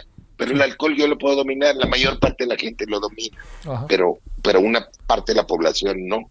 Eh, y te digo, algunos incluso son alérgicos al alcohol. De una manera en que se manifiesta la alergia es que se consume más alcohol. Es muy curioso, es paradójico, ¿no? Pero en fin, hay, hay incluso ONGs que tocan este tema. Obviamente está Alcohólicos Anónimos eh, y está otra organización que no me acuerdo, Aldalón, o, que trata el tema de violencia por alcohol en las familias, ¿no? Hay que buscar estas ayudas para salir de ese problema. Este, y bueno, atenderlo de fondo. Lo de fondo son temas de comunicación de, con nosotros mismos y con nuestra pareja, generalmente. Y los hombres, eh, digo, la mayor parte de la violencia familiar, el ochenta y tantos por ciento, 87 por ciento de la violencia familiar, la agresiva, la, la que llega a golpes, es este, o la violencia sexual, es el- la cometen los, la cometemos los hombres. ¿no? Para cerrar, diríamos que no hay mu- muchas cosas nuevas con todo y la pandemia, se mantienen algunos niveles. Si se tratara de ponerle números a las cosas, se nos ha incrementado. Violación de- de en casa y violencia familiar se ha incrementado este año, por obvias razones, por Claro. todo este confinamiento, y agrégale el estrés económico y el estrés de, co- de contagiarte o de que se murió un familiar tuyo y no pudiste ir a verlo. Híjole, Eh, es mucho estrés estar conviviendo con la familia todo el día. Tenemos que aprender a respetarnos nuestros espacios, nuestros tiempos dentro del hogar para no estar est- estorbándonos, ¿no?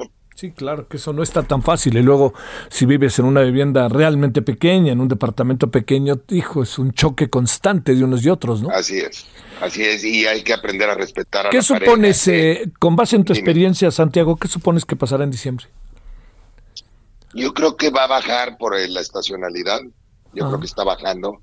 Tiende a bajar, nos bajan los niveles de hormonales. eh, pero nos va a repuntar a partir de finales de febrero o marzo. Sí. Porque esto va a continuar, ¿no? El confinamiento. Sí, y además, no, no. aunque no hubiera confinamiento, la, violen la violación, la violencia familiar, las lesiones suben a partir de primavera. Entonces, hombre, vamos a entender el fenómeno y vamos a resolverlo. Yo te digo, el 80 o 90% de los casos de violencia familiar se resuelve con información. Con esto que estamos haciendo tú y yo el día de hoy. Hablar del problema, Sí. sacarlo a la luz. Eh, obviamente hay un pequeño porcentaje, un 10%, un 15%, que es, es extremo, que es crónico, que requiere atención profesional. Bueno, hay que ir a buscar ese apoyo profesional.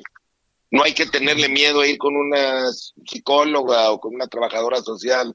En mi casa mi mamá era psicoanalista, entonces para mí era muy normal ir al psicoanálisis. Sí. Hay gente que se avergüenza de eso. No, señor. Es una experiencia muy padre porque te conoces a ti mismo y te aprendes a manejar a ti mismo. Santiago Roel, te mando un gran saludo y te agradezco mucho que hayas estado con nosotros. Te agradezco el programa porque es muy importante lo que hemos hablado hoy. Te mando Sí. un fuerte abrazo y esperemos que el 21 sea este un buen año para todos. Híjole, ¿qué más quisiéramos todos? Ahora sí que el mundo entero lo anda pidiendo, no solo algunos, ¿verdad? Gracias, Pues mira, Santiago. Gracias, nos vemos. Un abrazo. Adiós, Santiago. Santiago Roel, fundador del Semáforo Delictivo Nacional, especialista en temas de seguridad pública. Eh, son ahora las 17 con 17 en hora del centro. A ver, eh, nada más como un dato.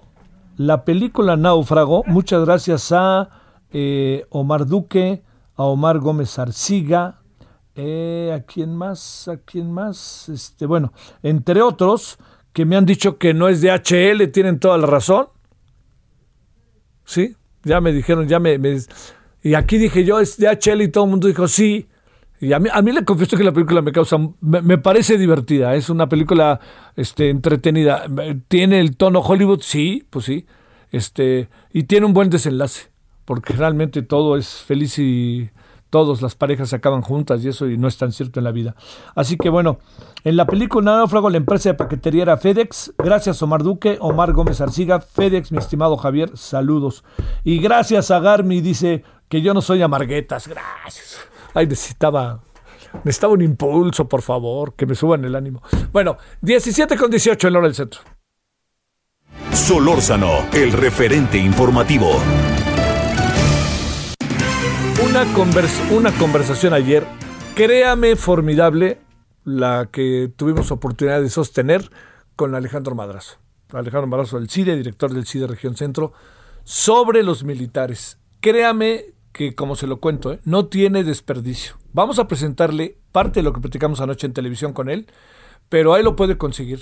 Realmente sí, créame, vale por mucho la pena toda la reflexión de mucho tiempo atrás, no de ahora, ¿eh? desde el 2009, que ha venido llevando efecto Alejandro Mazo. Desde hace 11 años está en este tema.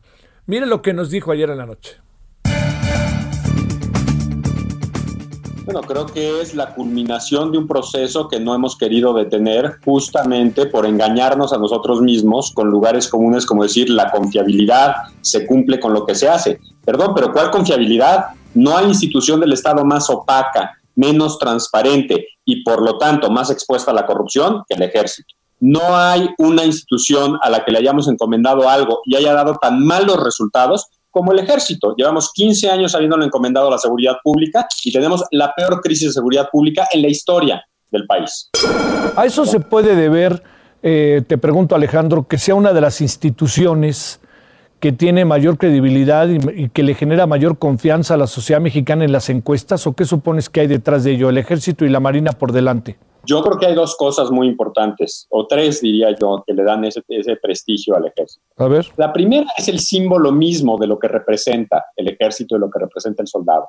El soldado representa el ciudadano que está dispuesto a sacrificar su vida en aras de la continuidad de la comunidad política. Eso en cualquier narrativa nacional de cualquier país, así sea con el ejército más corrupto y desastroso, como es el venezolano, o con el ejército más autoritario y violentador del orden constitucional, como el ejército chileno, eso siempre está ahí. Es parte de los símbolos que están muy arraigados en nuestra imaginación. El segundo punto es, en efecto, que el pacto de impunidad que se estableció con el PRI cuando el PRI se convirtió en PRI en 1946. Recordemos que originalmente era el Partido Nacional Revolucionario, luego el Partido de la Revolución Mexicana y justamente en 1946 se convierte en el PRI, en el Partido Revolucionario Institucional.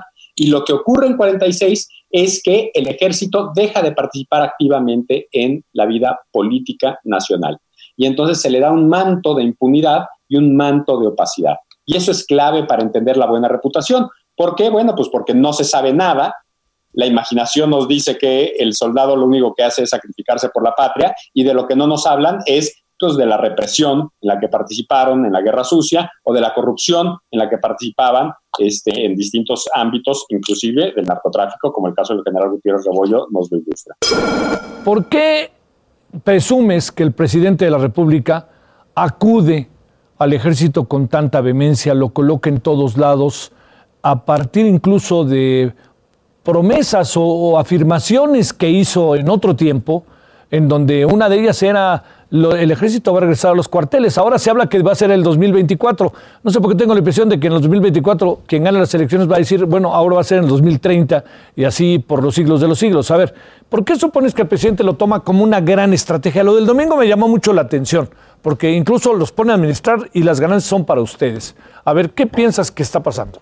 Mira, yo hay dos explicaciones que, esta, que, me he construido, porque francamente sí es incomprensible lo que hizo el presidente, sobre todo pues, la burda traición a sus promesas de campaña de abrazos no balazos, pero que en gran parte su plataforma electoral tenía que ver con diferenciarse de los presidentes de la guerra contra las drogas, que fueron Calderón y Peña Nieto, pero sobre todo de Calderón.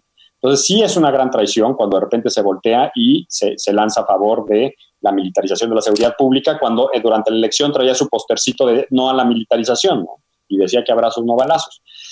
¿Cómo me lo explico? Primero me lo expliqué por esa reunión que se dio en Sedena en septiembre de 2018, después de la elección, pero antes de la toma de posesión. El presidente venía diciendo abrazos, no balazos, abrazos, no balazos, abrazos, no balazos. Se reúne en la Sedena con el general Cienfuegos, ni más ni menos. Sale diciendo el ejército es pueblo uniformado, necesitamos al ejército para todo. En el corto mediano plazo, en este sexenio, en esta administración, en esta vida que hoy tenemos enfrente, ¿cuáles son las consecuencias que crees pueda tener estas decisiones que está tomando el presidente? Bueno, las decisiones ya las estamos viendo estamos teniendo cada vez menos transparencia en el gasto público y el gobierno civil está perdiendo el control de funciones básicas del Estado, como es la infraestructura o como es la vacunación. Ya nos anunció que va a estar a cargo de la vacunación en una crisis sanitaria. O sea, teníamos una de las secretarías de salud con la mejor capacidad de vacunación del mundo. Ya hubieran querido los europeos tener la capacidad de vacunación que tenía el Estado mexicano. El Estado mexicano hizo muchas cosas mal durante mucho tiempo, pero la vacunación siempre la hizo bien. ¿Por qué ahora se le está pasando a la Secretaría de Salud al ejército? O sea, las consecuencias inmediatas es que estamos perdiendo la capacidad del gobierno civil de operar y de funcionar. Cada vez hay menos gobierno civil. Cada vez el presidente gobierna menos y le endosa el gobierno al ejército. Entonces, en el corto plazo, pues vamos a ver lo que ya hemos visto en estos años. Empeorar la seguridad pública, aumentar la opacidad y por lo tanto la corrupción, perder capacidad de las instituciones civiles y normalizar la militarización del país. De parte de lo que nos dijo Alejandro Madrazo, director del CIDE Región Centro. Créame, es palabras, se lo digo, no tiene desperdicio esta entrevista. Y créame, no, yo pongo mi parte, pero lo digo que no tiene desperdicio por Alejandro Madrazo. Toda su reflexión sobre el ejército es realmente, le digo, muy, muy interesante, muy para, para detenernos, para ver, para no dejar de pensar qué es lo que está pasando, porque la fuerza de la cotidianidad nos hace un lado de muchas cosas, ¿no? Ya estamos pensando en mañana, pero todo esto si viene, como le hemos dicho, lo que hoy se haga traerá consecuencias, esperemos que buenas, pero en muchos casos no va a ser así. Pausa. El referente informativo regresa luego de una pausa. Solórzano, el referente informativo. Sabes, mi amor, pórtate bien, no debes llorar, ya sabes por qué. Santa Claus llegó a la ciudad. Todo lo apunta, todo lo ve, sigue los pasos, estés donde estés Santa Claus llegó a la ciudad. Observa cuando duermes, te mira al despertar. Bueno, ya sabe que Luis Miguel a todo el mundo lo odia, pero a las 2 de la mañana no hacen otra que escucharlo. No, mi Luis, te voy a olvidar, palabra de honor, paloma perdida. Y bueno, este, gran favor le hizo el maestro Manzanero a Luis Miguel. Allá anda el maestro Manzanero, batallando y va a seguir batallando. Le mandamos un cariñosísimo saludo maestro Armando Manzanero. Bueno, eh, yo espero en verdad que se nos mejore. Está intubado, pero todas las versiones son que esto se debió a que se empezó a sentir muy mal, pero que ya avanzó en cuanto al mejoramiento de su salud. Que así sea, maestro Manzanero. En verdad que lo deseo. Usted sabe que de todo corazón y estómago. Gerardo Suárez, cuéntanos del avión. Muy buenas tardes, Javier pues ya llegó el primer embarque de vacunas contra el COVID-19 a México. Fue un minuto después de las nueve de la mañana, cuando llegó este avión de una empresa de paquetería DHL a la Terminal 1 del Aeropuerto Internacional de la Ciudad de México. Este primer cargamento tiene tres mil dosis de la vacuna producida por Pfizer y BioNTech para combatir el coronavirus SARS-CoV-2. Estas primeras tres mil dosis se van a utilizar a partir de mañana, Javier, en la vacunación contra el personal, bueno, en, la vacunación para el personal que está haciendo frente en primera línea de batalla contra el coronavirus SARS-CoV-2 en los hospitales que atienden esta pandemia.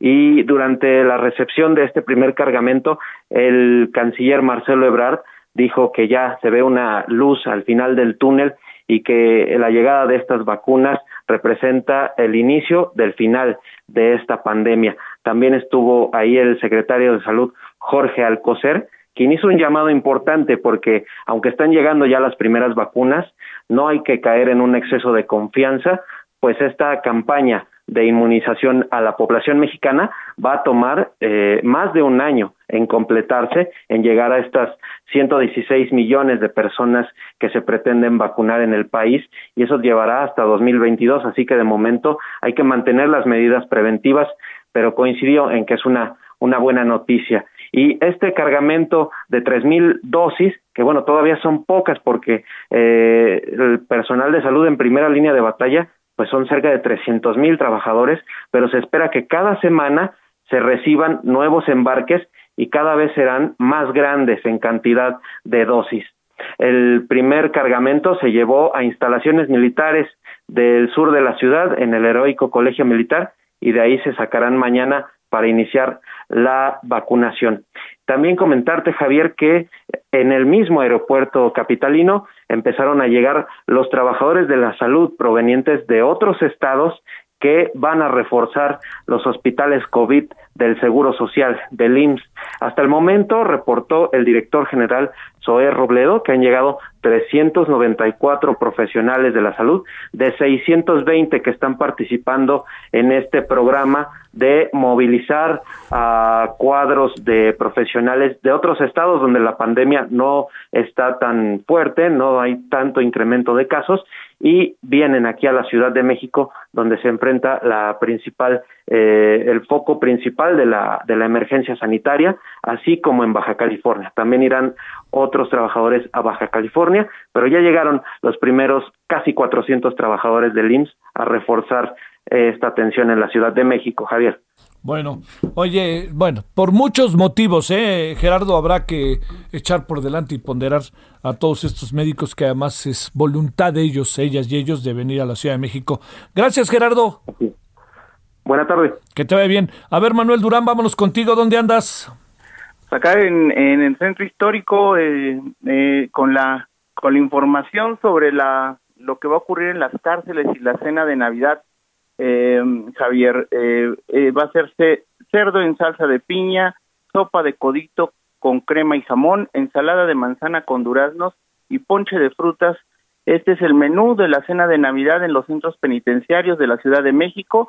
También está incluido el Centro de Sanciones Administrativas, conocido como el Torito, donde están arrestados principalmente quienes manejan en estado de ebriedad y no pasan la prueba del alcoholímetro y es que el torito, no todo el mundo lo sabe, el torito pertenece al sistema penitenciario, no son simples separos, el sistema cuenta con 17 cocinas distribuidas en los en las cárceles, todo con un distintivo H que se, que se otorga a restaurantes de alta gama por parte de la Secretaría de Turismo y de Salud del Gobierno de México. Para tener este distintivo se deben de cumplir ciertos estándares de calidad y elaboración de los productos. De los productos, el subsecretario del sistema Azael Ruiz detalló que ya se preparan las 27 mil porciones del menú especial para igual número de internos y personal. Las, las raciones serán enviadas a los 13 centros penitenciarios y los cinco centros especializados para adolescentes en conflicto con la ley. La labor está a cargo de la empresa La Cosmopolitana, la que tiene este jugoso contrato para las comidas en el sistema penitenciario local. Para el año nuevo se prepara un menú que consiste en cerdo en salsa de manzana, acompañada de espagueti verde, papas con jamón y queso, ensalada de manzana con piña y ponche de frutas. Y hoy la jefa de gobierno, en otro tema, Javier, eh, pidió eh, a los partidos y aspirantes a obtener candidaturas a puestos de elección popular, pues que no hagan mítines que privilegien las redes sociales y las campañas digitales, y es que hoy comenzó la precampaña en la Ciudad de México, esta va a ser de hasta el 31 de enero próximo cae precisamente en el semáforo rojo donde no se pueden hacer actividades eh, con gente y por tanto tanto la autoridad electoral como la jefa de gobierno hacen este llamado para que quienes quieran eh, ser candidatos pues lo hagan este, sin sin vulnerar las medidas que se han tomado. Además de que hay 40 registros más para candidatos independientes que quieren ser diputados o alcaldes y ellos van a tener también que estar recuperando sus o, recabando sus firmas de apoyo para obtener las candidaturas independientes. Y, como ellos tienen que ser de forma presencial se está gestionando con el Instituto Nacional Electoral. Se les permita acceder a la app de, de registro y lo pueden hacer también de manera remota. Entonces hay un conflicto sobre esta situación de las precampañas porque no se pueden mover los calendarios y van a tener que desarrollarse a sana distancia o de manera digital. Sal. Oye, este, eh, ¿quiere decir que las personas que eventualmente sean detenidas por el alcoholímetro el día 24 de diciembre o que tengan que cumplir 48 horas, 48 horas son, ¿no? Creo. 36 máximo. 36 máximo, lo que nos dijiste es lo que les podrían dar de cenar, ¿verdad? es lo que les podrían dar de cenar, se caen en el, en el torito eh, mañana y tienen que estar ahí eh, eh, pagando un arresto, van a poder cenar cerdo, cerdo en salsa verde, sopa de codito, ensalada de manzana y ponche de frutas. Oye, no vaya a ser que alguien diga, es mi oportunidad de una buena cena y vámonos al torito, ¿no? Muchas veces así ocurre porque como es de sanciones administrativas también caen por distintas razones este, a, este lugar, pero principalmente son la gente que pasa, que no pasa el alcoholímetro. No, no, no, pero no lo haga porque no vaya a ser, este, eh, no vaya a ser la de malas, ¿no? De un accidente o algo, lo decía yo más bien jugueteando. Gracias, Manuel. Hasta luego. 1741 en del Centro. Solórzano, el referente informativo.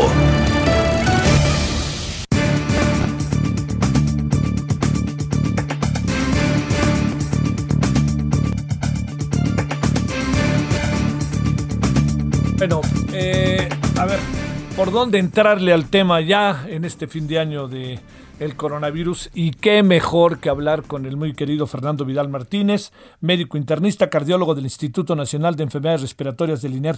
Doctor, ¿cómo has estado? ¿Cómo te ha ido? Bien, bien, Javier, aquí a tus órdenes. La verdad que, eh, pues ya casi a fin de año, en una cuestión bastante interesante, importante con todo lo relacionado a lo que ha venido sucediendo, la llegada de las vacunas, qué dosis llegaron, cuántas dosis llegaron, quién serán los primeros en, en poder acceder a este tipo de situación y poder valorar todo esto que está llamando mucho la atención a cuestión de las vacunas y sobre todo qué es lo que va a suceder a un año de la pandemia. A ver, déjame plantearte primero, este Fernando, algo importante. La situación que tú como médico destacado además del Instituto Nacional de Enfermedades Respiratorias ha cambiado? ¿Hay algo nuevo que contar o seguimos con saturación, saturación, saturación? Pues déjame decirte, Javier, que hoy enfrente del hospital, la Guardia Nacional, y pues casi nada, porque tuvo que poner un letrero enfrente del hospital para decir que ya no hay cupo, está todo saturado, y obviamente esto viene a complementar lo que está sucediendo a nivel a nivel de la Ciudad de México, más de mil internados, más de 117 mil ya muertes ahora eh, contadas y una gran cantidad de contagios en forma importante. El cambio en el INER es que, bueno, la cuestión de los médicos que están por llegar, la cuestión de la gente que va a ayudar y todo eso, pues complica lo que lo que estamos comentando. O sea, realmente el punto más importante de todo esto es el cambio que ahí está sucediendo. A ver, eh, lo de la vacuna evidentemente es una, como el otro día platicabas, Fernando, una luz al final del túnel, pero todavía hay túnel y para llegar a todo este país va a ser complicadísimo, porque hoy llegó nomás una parte muy pequeña que en un 2x3 se va a ir, ¿no? Sí, totalmente. Yo creo que el punto más importante de todo esto va a estar relacionado principalmente con esto que tú estás comentando, que realmente la cantidad de dosis que se requiere son miles de miles y las pocas dosis que llegaron, pues, ¿cómo se van a distribuir? Esperemos que no haya un pleito por las mismas dosis, a ver quién gana primero las dosis, sino que tiene que ser una cuestión de poder llamar la atención de qué se espera más y que haya una información si van a llegar más dosis y dónde se va a comenzar a aplicar. Eso es importantísimo. A ver, eh, muchas familias de manera genuina, creo, Fernando, se andan preguntando cómo hacerle en este fin de año nos juntamos, no nos juntamos, eh, digamos, ¿cuáles serían estas grandes sugerencias que, que, le harías a las familias mexicanas, tú que estás en primera fila, que has visto contagios, has visto la muerte, has visto a gente que se salva, has visto el drama mismo de las familias? ¿Cuál sería ese camino a seguir para algo que de repente va a ser muy difícil poder frenar, que es por más conciencia que se quiera crear respecto a lo que está pasando? Sí, yo creo que el punto importante de todo esto que está comentando Javier es cómo frenar este, este punto tan importante de, juntar a las familias y poder valorar el hecho de tener una cena, aunque sea con una buena distancia, una Susana distancia, cubrebocas y lo demás. Yo creo que eso pues es algo que es bastante interesante que se tiene que determinar porque obviamente ya en muchas familias se empieza a ver, y te lo digo en forma personal, alguien que se contagió por alguna reunión y ha complicado ya en muchas familias mexicanas eh, la situación. Posiblemente estadísticas tendrán que reportarse, yo creo que lo más importante sería, pues, en un sentido muy estricto, no juntarse porque los contagios incrementaron, hay mucha gente asintomática y que obviamente pues puede no tener una situación especial de poder decir esta es verdaderamente lo que está sucediendo y podemos contagiarnos si nos reunimos y bueno pues yo creo que las videollamadas y todo eso pues será el punto más importante a realizar y pues tratar de evitarlo sería una cuestión interesante pero yo creo que eh, evitarlo sería lo más conveniente porque realmente el punto de complicación de contagio en la estadística en este mes de diciembre es bastante interesante. A ver, partamos, eh, Fernando, de estos escenarios en donde al final la gente se reúne. ¿Tú qué dirías? Eh, ¿Cuántos números sería lo idóneo? ¿Qué, ¿Qué, distancia tomar? Este, lugares abiertos. Híjole, ¿sabes por qué lo digo, Fernando? No para alentar a nadie, sino que por lo que veo, híjole, Fernando, yo creo que no nos va a ser posible este, impedir que mucha gente lo haga. ¿eh? Eh, yo creo que, mira, tan solo Javier, eh, foco rojo en estos días, y tú ves la Ciudad de México, haz de cuenta que estamos en una situación de verdaderamente de fiesta. Entonces, si no pudimos impedir de una manera muy estricta el que la gente no salía a la calle, imagínate que eso es ideal si quieres ver a tu familia que a lo mejor no has visto en un buen tiempo o no has tenido una reunión con ellos, pues yo creo que frenarlo va a ser prácticamente imposible y menos que salir una ley que dijera no reuniones. Esto sería eh, bastante difícil, pero yo creo que aquí la parte más importante es la conciencia de la gente y sobre todo que en la Ciudad de México la gran cantidad de contagiados que existe eh, pues da un impacto importante a la estadística y podría eh, complicar situaciones que obviamente pues estaríamos hablando que en familias podría haber una situación de mayor incremento de contagio y quién sabe quién podría complicarse, porque en el hospital verdaderamente las cosas están complicadas, saturación al 100% al hecho de que me acabo de enterar hace mucho a través de la química que los que van a regresar de vacaciones van a tener eh, que hacerse una prueba en el hospital para tratar de evitar el contagio del hospital. Claro. Eh, ¿Qué haríamos? Este, máximo seis personas. Máximo seis, perdón, no completé la, la pregunta, pero sí yo creo que máximo seis personas y la Susana distancia y que una gente se encargue de cierta cuestión, el gel, el lavado de manos y todo eso que trata de evitar que no se presente un contagio a través de estos vomites, pues yo creo que será muy interesante y muy importante. Oye, es que la otra, eh, doctor, es que mira, eh, Ciudad de México, Estado de México y hoy se instrumentó también lo de Morelos, ¿eh? Sí, claro, no, esto es una cuestión que está prácticamente en, en el área alrededor, falta ver qué pasa en Puebla, en Puebla parece tampoco no hay una situación de estática tan tan tan a la vista porque pues eh, cuando pasa uno por Puebla verdaderamente ve una la gran cantidad de gente que está en las calles, en los restaurantes y no hay una situación de, de, de, de poder valorar cómo está todo y no podemos decir de todo lo que podría suceder en Tlaxcala, lo que podría suceder en, en, en Hidalgo y demás. O sea, todo lo que está alrededor pues es importante y cuánta gente va a migrar de la Ciudad de México, de la Ciudad de México hacia lugares, otros destinos y quién sabe quién vaya ahí con cierto contagio asintomático que podría complicar en los aeropuertos, en los aviones y en los restaurantes fuera de la Ciudad de México donde la gente obviamente va a ir a, a juntarse, a divertirse y que puede complicar todo esto, Javier. A ver, dos asuntos finales, este doctor. ¿Te inquieta mucho estas variantes del virus que se han dado a conocer? Eh, ya son dos. Una, las dos tienen una fuerza muy grande en Europa, particularmente en la Gran Bretaña, y la otra que llegó de Sudáfrica, la Gran Bretaña.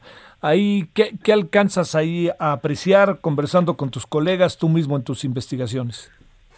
Sí, yo creo que el punto importante de las nuevas cepas son algo que tendrá que, que, que valorarse mucho por el, el, el alto impacto que tiene de mortalidad en la progresión tan rápida de la sintomatología y de todo lo que se está viniendo dando. Imagínate si apenas este virus a un año no lo conocemos del todo, ¿qué pasa con nuevas cepas donde más potencia, donde no hay vacunas, donde no sabemos qué va a suceder, cómo va a agarrar realmente a lo que ya aparecieron una cepa diferente, si realmente nos, nos puede dar otra vez eh, este virus y que obviamente yo creo que es el momento de impedir, no lo digo en una forma totalmente diferente, de cerrar caminos y puertas porque se complicó con esta con esta cepa. Imagínate una nueva cepa en este país. Quiero decir que las posiblemente la frontera, los aeropuertos y algunos lugares a través de que lleguen a México que de otros países tiene que ser verdaderamente estricto esa situación y gente que venga a Inglaterra de México a visitar a su familiar, yo creo que tendrá que valorarse pero verdaderamente estricto porque si no podremos adquirir una cepa que podrá diseminarse como la que tenemos actualmente. Ya te lo pregunté una vez y con eso cerramos, este Fernando, y te agradezco mucho.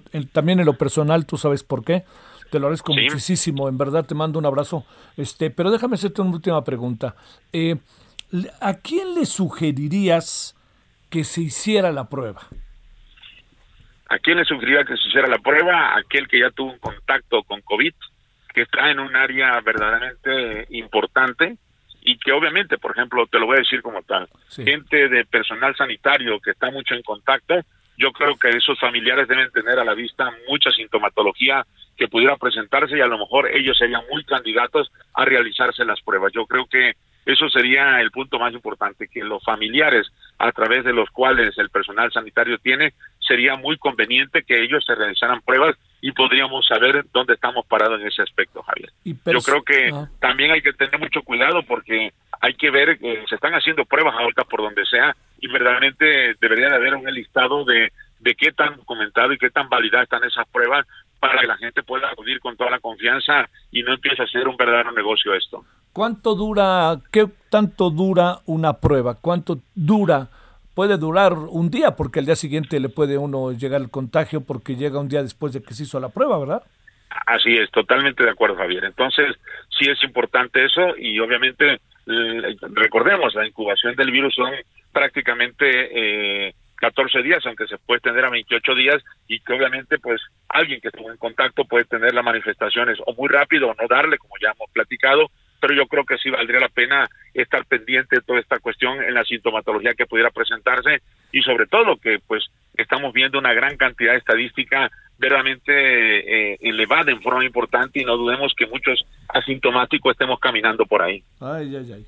Fernando, ojalá puedas ver a tu familia tabasqueña, aunque sea a través de, este, del, del, teléfono, pero este, te agradezco mucho y espero que ojalá puedas descansar estos días.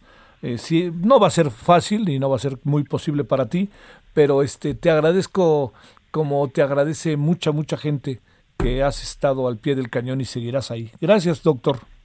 No, Javier, muchísimas gracias a ti. También tú sabes por qué. Muchas gracias por la confianza de, de, de, tenerlo en este servidor y agradecido porque a través de este tiempo hemos podido lograr esa comunicación contigo que espero sea de utilidad para la población en este gran noticiero que tú tienes, que, se, que tiene una escucha bastante importante y que obviamente es muy interesante. Agradeciendo y bendiciones a toda la, a toda la comunidad de México, que nos cuidemos, a toda la familia, a tu familia, a toda la gente que está ahí alrededor y mando un saludo especial a mi mamá, a mis hermanos y muy, y muy cariñosamente y muy especial también a la familia de Brenda y a toda la familia que está en Córdoba. Yo agradezco verdaderamente el detalle de todo esto, Javier, y esperemos que sean para muchos un recordatorio de la gente que se fue, pero que la recordemos con mucho cariño, pero hay que tratar de evitar que mucha gente más se vaya de este mundo. Gracias Javier por este año y felicidades. Felicidades a ti, eh, en verdad, doctor Fernando, y que todo ande bien en tu entorno. Gracias.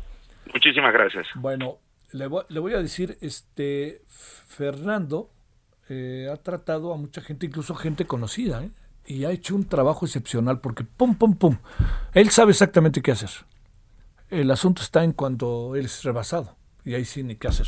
Bueno, a ver, para un en menos de un minutito, Charbel, Lucio, ahora sí que contra el tiempo. Adelante, Charbel.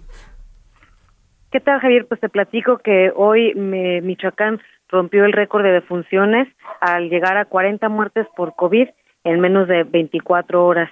Eh, por lo cual pues fue un día triste para Michoacán al alcanzar esta cifra máxima de muertes. Eh, también te platico que ya detectaron algunos focos rojos donde el crimen organizado buscará intervenir en el proceso electoral, así lo dio a conocer la Secretaría de Seguridad Pública. Mencionó que eh, estos puntos rojos se focalizan principalmente en las ciudades más grandes de Michoacán, como es, eh, por supuesto, Morelia, Uruapan, Zamora y Jacona. Ese es el reporte desde Michoacán. Gracias, Charbel. Muchas gracias. Felicidades. Bueno, ya nos vamos. Entonces ya le dije que tenemos para la noche.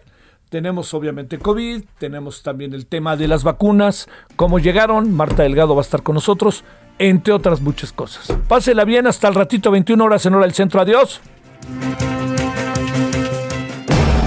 Hasta aquí, Solórzano, el referente informativo.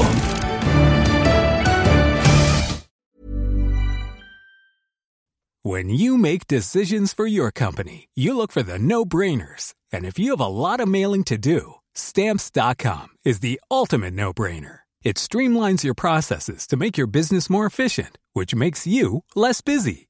Mail checks, invoices, legal documents, and everything you need to keep your business running with stamps.com. Seamlessly connect with every major marketplace and shopping cart.